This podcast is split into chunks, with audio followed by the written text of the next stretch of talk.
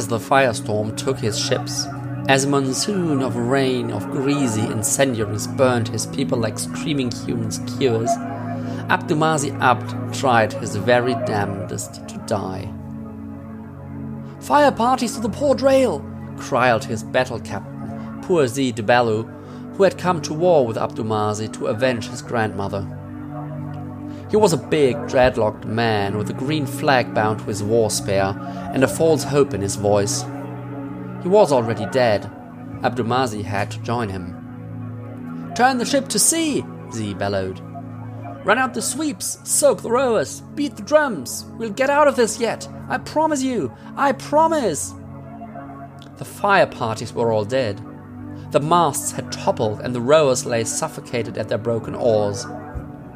Masquerade rocket arrows had pinned all the corpses to the deck, like rare butterflies. Abdemazi looked up at Z from under the fallen sail where he'd crawled to hide. Beyond Z, he could see a sliver of the battle burning masts and broken ships, arcs of watcher fire scratching terrible perfect curves out of the sky, war rockets that crashed down into wood and waves to bloom into blue white fire. Dead gulls, vortices of killed fish, the stink of fortress chemistry, the scream of fire and the groan of broken hull planks, and beneath it all, the ebb and rush of the sea. Tumbling the burning dead, stirring the pot of fire and wreckage. A disaster, a catastrophe, and he had ordered it. Hallo und herzlich willkommen zu Episode 58 von Weltenflüstern, dem Podcast für Science Fiction und Fantasy Literatur. Mein Name ist immer Nils Müller und ja, mich gibt es noch.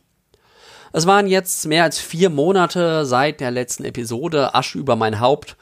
Aber wie ich ja schon angekündigt hatte, der neue Job und das kleine Kind gehen tatsächlich in erster Linie auf mein Lese- und Podcast-Budget.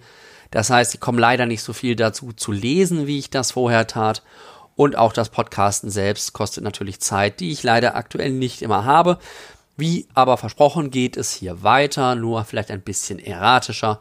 Ich hoffe allerdings, dass die nächste Episode nach dieser nicht vier Monate auf sich warten lässt. Damit sich das auch wenigstens lohnt für euch, die lange Zeit zu warten, habe ich heute wieder ein wirklich spannendes Buch mitgebracht. Ähm, spannend auf mehreren Ebenen. Ähm, vielleicht vor allen Dingen deshalb, weil es ein gutes Beispiel ist für mindestens zwei schwierige Entwicklungen, Situationen, ähm, die wir so im Sachen Genre haben. Einmal eher auf das konkrete Buch bezogen und einmal eher im Hinblick auf den Buchmarkt. Das erste im Hinblick auf den Buchmarkt ist, dass dieses Buch ein Beispiel ist für eine Reihe, von der zwar der erste Band ins Deutsche übertragen wurde, der zweite dann aber nicht. Das ist einer der vielen Gründe, warum ich schon seit Jahren im Grunde keine Übersetzungen mehr lese und schon gar keine Übersetzungen von Reihen, weil ich mich einfach nicht darauf verlassen kann, dass spätere Bände dann auch auf Deutsch erscheinen und ähm, dann kann ich auch gleich von Anfang an sie auf Englisch lesen, wenn ich später in der Reihe im Zweifel ohnehin umswitchen muss.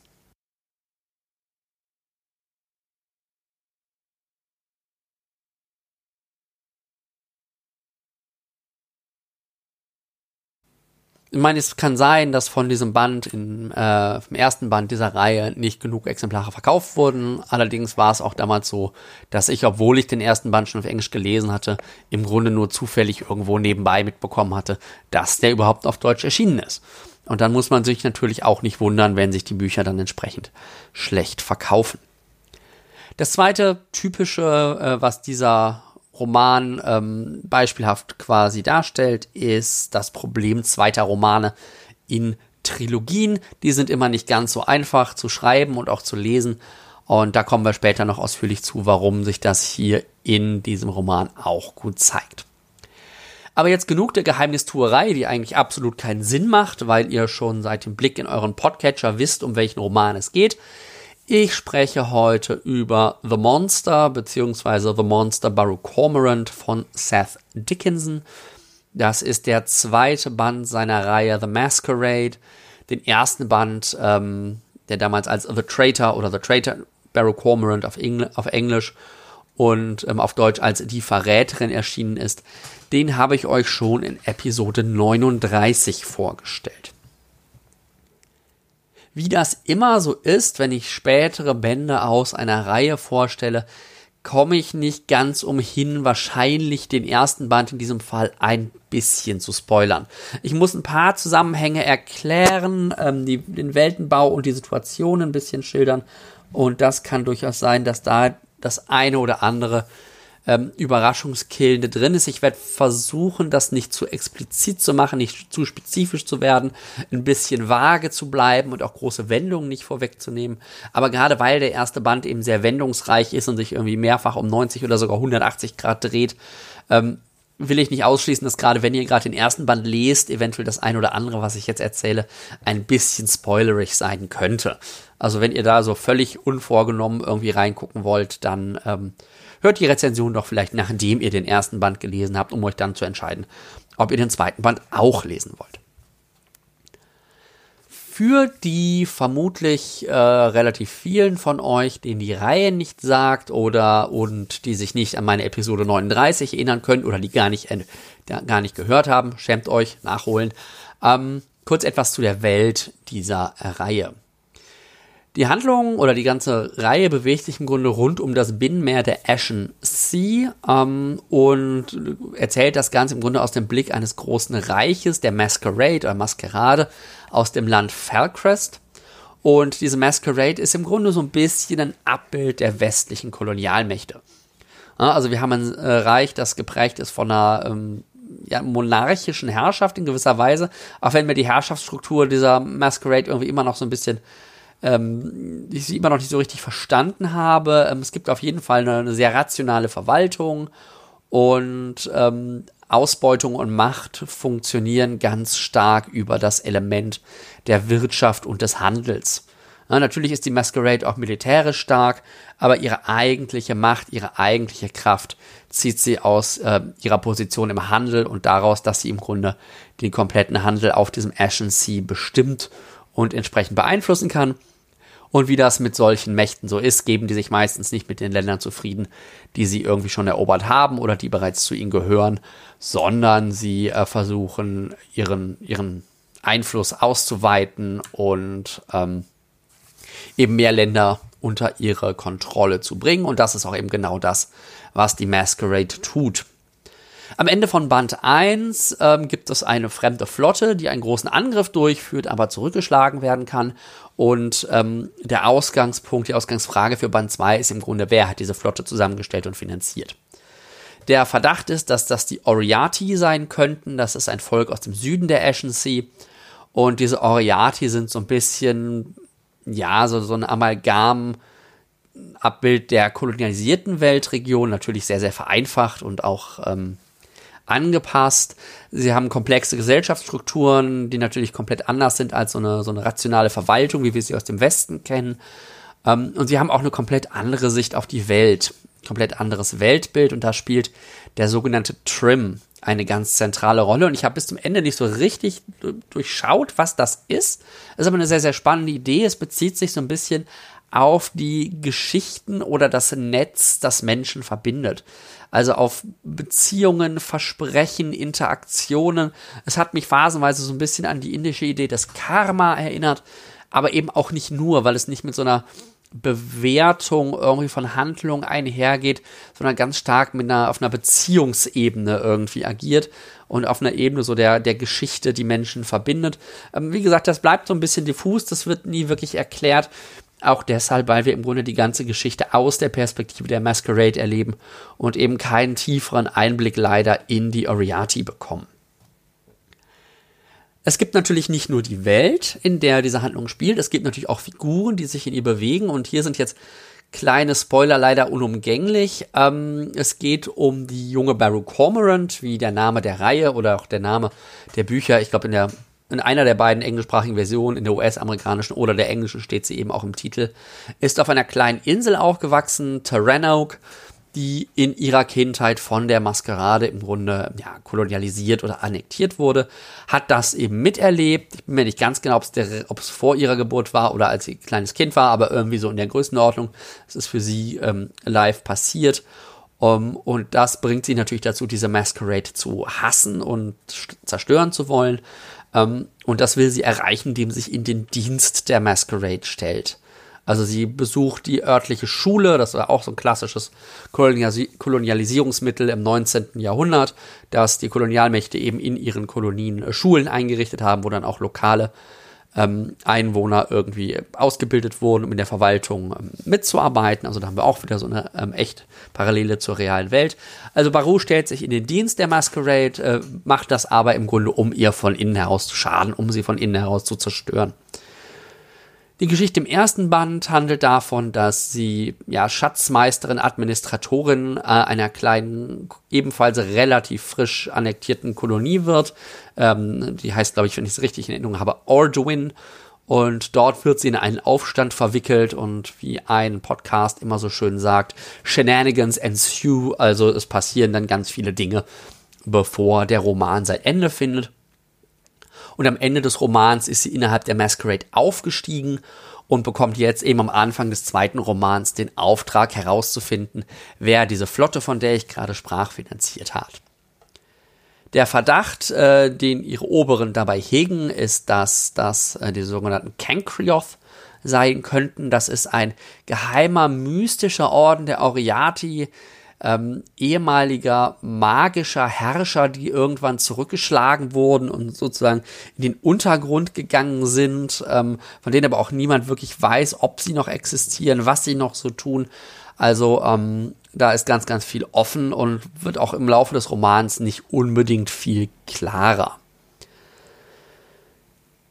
ist jetzt vielleicht sinnvoll, mal auf den Vergleich der beiden Bände zu gucken, weil dann wird einiges, was ich danach erzähle, glaube ich, klarer. Der erste Band erzählte eine relativ eng fokussierte Handlung auf diesen Aufstand in Ortowin. Das heißt, wir hatten ein relativ kleines geografisches Gebiet, wir hatten eine klare Figurenkonstellation und dann einen Konflikt, der sich eben zwischen diesen Figuren entsponnen hat. Ähm, und wir sind dabei den Großteil des Romans eben in diesem, in diesem Land geblieben und haben auf die Entwicklung in diesem Land geguckt.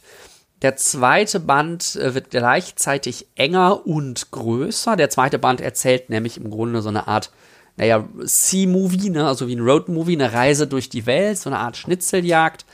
Und ähm, wird dadurch insofern enger, als dass er das Ganze, ähm, die ganze Handlung verengt, insofern als dass er in, eben in erster Linie auf einem Schiff beziehungsweise auf zwei Inselgruppen spielt. Ähm, das heißt, wir haben geografisch erstmal weniger, worauf die Leute direkt interagieren können, auch wenn die sich natürlich dabei durch die Welt bewegen. Also wir irgendwie, wenn wir die Karte angucken, eine größere Fläche abdecken. Aber irgendwie ist immer alles auf dem Schiff oder auf den Inseln, also relativ eng.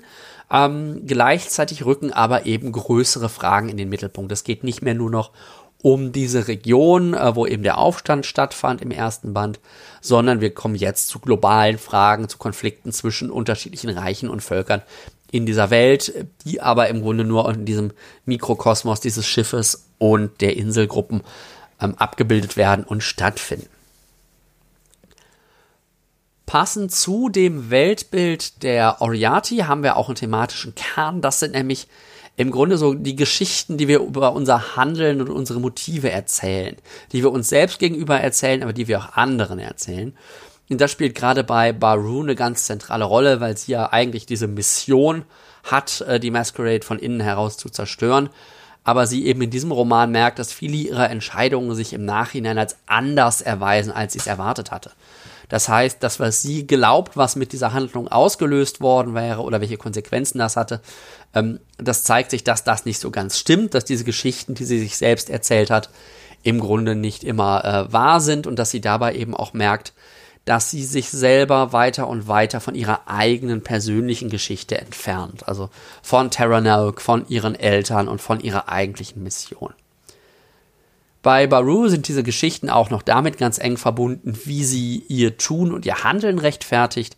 Ähm, das sind in ihrem Fall halt wirklich äh, Betrug, Brutalität, Gewalt ähm, und regelrechte Gräueltaten, die sie, äh, die sie begeht. Und da eben die Frage der Rechtfertigung ähm, auch noch eine wichtige Rolle spielt.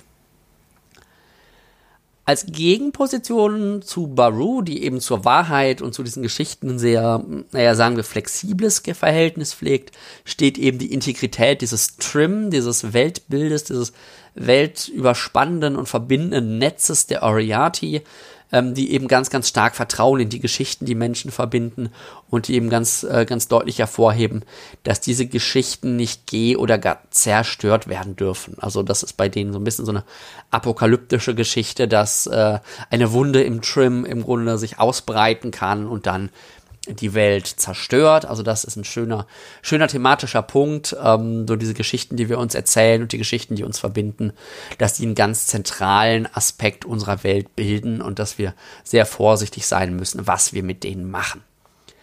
Neben diesen Geschichten gibt es auch noch andere Themen. Das ist einmal im Weltenbau schon angelegt, das habt ihr euch wahrscheinlich schon gedacht. Das Thema Kolonialismus und die Macht einer starken Wirtschaft beziehungsweise die Macht der Kontrolle über den Handel. Ähm, das wird auch hier wieder sehr schön deutlich. Das war im ersten Band auch schon ein ganz großes Thema. Ähm, wir haben noch das Thema des Konfliktes äh, in der Weltsicht beziehungsweise dem Menschenbild. Einmal eben zwischen ähm, der Masquerade und Oriati, also diesem rationalen Bild und diesem eher so ein bisschen mythisch-sozialen ähm, Perspektive, aber auch ähm, zwei zentrale Figuren der Masquerade äh, manifestieren so einen Konflikt, nämlich dem dazwischen, ob Eigenschaften, Qualitäten von Menschen erblich sind, also ob die irgendwie völkisch oder gar rassisch angelegt sind, oder ob die in erster Linie eine Frage der Sozialisation sind. Das ist im Grunde so ein eine übergeordnete Frage, die irgendwie dahinter steckt, deren Verbindung zur Handlung sich mir allerdings in dem Roman nicht unbedingt erschließt. Also die wird eher explizit mal thematisiert von zwei bestimmten Figuren. Genau, und dann auch im Anschluss eben an die Rechtfertigung von Gewalt bei Baru das ganze Thema Vertrauen, Schuld und welche Mittel heiligt eigentlich der Zweck. So viel erstmal als ersten Überblick über das Buch. Ähm, was ist mir dabei aufgefallen, als ich es gelesen habe? Es ist mit irgendwie 550 Seiten schon eher so von der dickeren Sorte, wenn dann noch kein Riesenwälzer. Ähm, und ich hatte es ja schon angedeutet, ich fand das in einen eher schwierigen zweiten Band. Ja, ähm, vielleicht wird das auch nochmal in dem Kontrast zwischen erstem und zweiten Band deutlich. Der erste Band hat diesen eher lokalen Fokus und der zweite Band gleichzeitig diese, diese Enge der Handlung, die aber sehr, sehr globale Entwicklung ähm, einbezieht. Und das Problem, was wir jetzt haben in diesem Kontrast, ist, dass der zweite Band im Grunde die Komplexität und Dichte des Figurennetzwerks aus dem ersten Band nicht nur aufrecht erhält, sondern sogar noch verschärft. Das heißt, wir haben jetzt noch mehr Figuren und noch mehr Interaktion auf noch weniger Platz in einem noch größeren Kontext. Und ihr merkt, das hebt die Komplexität des Romans auf ein anderes Level. Und der erste war schon nicht ganz ohne. Und wir haben jetzt wirklich sehr, sehr viele Figuren, teilweise mit unterschiedlichen Bezeichnungen und Namen. Je nachdem, wer sie nennt, werden sie mal mit Rang bezeichnet, mal mit einem Spitznamen oder mal mit ihrem echten Namen. Ähm, und dann entpuppen sich diese Figuren auch noch irgendwie, dass eine Figur, die wir bisher mit, nur mit Namen kennen und eine Figur, die, die bisher nur durch ihren Rang oder ihre Funktion referenziert wird in irgendwelchen Erzählungen, dass die sich als dieselben entpuppen oder so.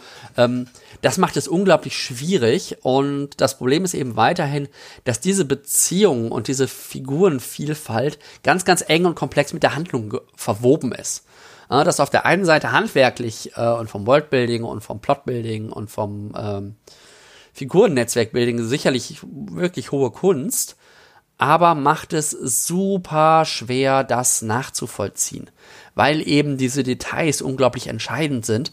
Ähm, und ich bin in Roman niemand, der auf die Details achtet. Ja, ähm, das ist halt wirklich schwierig. Ich bin dann irgendwann nicht mehr nachgekommen so richtig. Ich habe nicht mehr wirklich verstanden, wer ist jetzt wer und wer hat mit wem, warum, welches Problem und wie wirkt sich das, was gerade passiert, jetzt auf welche Beziehung aus. Das fand ich wirklich sehr, sehr schwierig nachzuvollziehen. Ich habe die leise Vermutung, dass Seth Dickinson das durchaus als Stilmittel versteht, weil er eben dieses Beziehungs- und Geschichtennetzwerk des Trim abbilden will für mich als Leser hat es den Roman allerdings tatsächlich sehr schwer zu überblicken gemacht. Neben diesem Konstrukt haben wir auch noch ein erzählerisches Problem, das habe ich gerade schon mal angedeutet, dass sich eben nochmal größere globale Entwicklungen auf einen sehr, sehr kleinen Ausschnitt der Welt verdichten. Und das heißt natürlich, dass alle Figuren da irgendwie auftauchen müssen. Weil der tatsächliche Handlungsort sind halt irgendwie ein Schiff und ein paar Interaktionen mit anderen Schiffen und irgendwie zwei Inseln oder Inselgruppen. Und da braucht es sehr viele Zufälle, um dieses dichte Gewebe der Figuren, die ja alle auch globale Entwicklungen repräsentieren und die zum Großteil auch aus dem ersten Band übernommen wurden, irgendwie immer dabei zu haben und immer genau zu der Zeit an der Stelle zu haben, wo sie sein müssen, damit gewisse Dinge passieren können.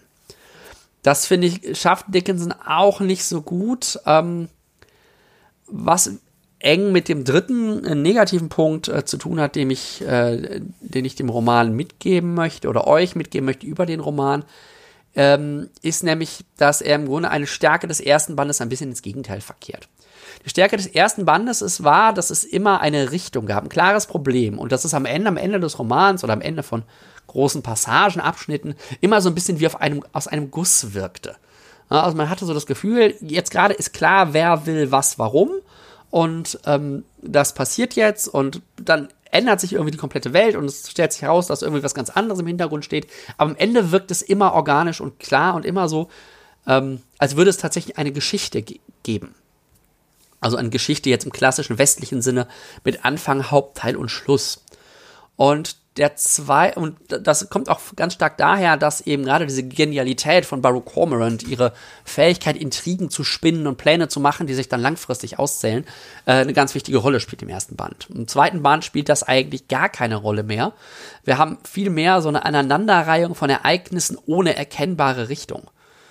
Ja, das soll wahrscheinlich auch wieder ein bewusster Kontrast sein zum ersten Band, dass Baru eben nicht mehr die perfekte Planerin ist, die jetzt irgendwie alles hinkriegt ähm, und dabei irgendwie genau ihren Plan geht, auch wenn das im ersten Band nicht immer komplett so passiert, aber die, die Grund, äh, Grundtendenz ist schon da.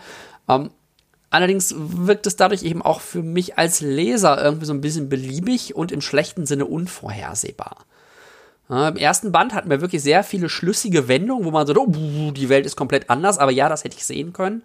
Und im zweiten Band sind das eher so überraschende Sprünge, so, huch, wo kommt der denn jetzt her? Oder wieso sind sie jetzt genau da und woher weiß sie jetzt das und so weiter und so fort. Ne? Also ihr merkt diesen Unterschied äh, zwischen schlüssigen Wendungen und überraschenden Sprüngen. Und dieser fehlende, fehlende Handlungsstrang sozusagen direkt, ähm, ja, der erhöht, erschwert auch nochmal das Problem mit den Figuren. Also es ist jetzt nicht unschlüssig, dass da passiert, was da passiert, aber es ist halt irgendwie so ja, es wirkt so ein bisschen aneinandergereiht und ohne so ein bisschen, ja, worauf läuft das Ganze jetzt hinaus und spielt das jetzt eine Rolle darauf, dass auf das, was später passiert, sondern es passieren halt einfach Dinge. Ähm, und diese fehlende Struktur, dieses fehlende Gefühl, eine abgeschlossene Geschichte zu lesen, ähm, macht es halt auch nochmal schwieriger, die Figuren zu verorten. Und da sind wir im Grunde dann bei dem typischen, bei dem typischen Problem vieler zweiter Bände, ähm, dass Figuren und Welt bekannt sind dass das Finale vorbereitet werden muss und dass man im Grunde irgendwie so eine, so eine Überbrückung braucht, ne? dass man nur Figuren verschieben muss und neue Probleme schaffen muss, die man dann im dritten Band auflösen kann. Allerdings auch hier ist mir so ein bisschen die Ausgangssituation für den dritten Band nicht klar. Also Baru ist am Ende halt in einer Situation, ja, in die sie auch nach 100 Seiten schon hätte kommen können. Ähm, da brauchte es nicht die 500 Seiten für, damit sie in diese Situation kommt. Ähm, deswegen so ein bisschen, ja, nicht ganz nicht ganz befriedigend. Das ist jetzt aber auch genug gemeckert, weil es, ähm, The Monster ist keineswegs ein schlechter Roman, auch wenn das vielleicht jetzt in der Rezension so ein bisschen so klang. Ähm, und wie gesagt, wer komplexe Welten und vor allen Dingen sehr komplexe Figurenkonstellationen mag, der wird hier seine Freude haben. Für mich ist das aktuell einfach zu viel, da ich nur in kleinen Stücken, mal hier zehn Seiten, mal da fünf Seiten lesen kann und das auch über Wochen, wenn nicht gar Monate verteilt. Auch der Weltenbau ist weiter wirklich ganz hervorragend, ähm, gerade weil im zweiten Band auch wieder diese ökonomische Kriegsführung ganz äh, stark betont wird, wie Gebiete kontrolliert werden, indem der Handel beeinflusst wird, wie Gerüchte irgendwie den Markt für Datteln beeinflussen können und dann die Inselgruppe, auf der hauptsächlich Datteln exportiert werden, auf einmal ein ökonomisches Problem bekommt und Schulden aufnehmen muss und auf einmal ähm, auch wieder sozusagen ähm, in Abhängigkeit von der Masquerade gerät. Und diese ökonomische Kriegsführung ist eben auch eine der wichtigsten Waffen von Baru, die sie gerne und äh, umfänglich einsetzt. Was bleibt mit uh, The Monster von Seth Dickinson ist ein thematisch ergiebiger zweiter Band, dessen Figurenkonstellationen mir persönlich zu komplex und zu schwer nachvollziehbar sind. Die Geschichte meandert irgendwie richtungslos vor sich hin, der Weltenbau ist und bleibt aber faszinierend.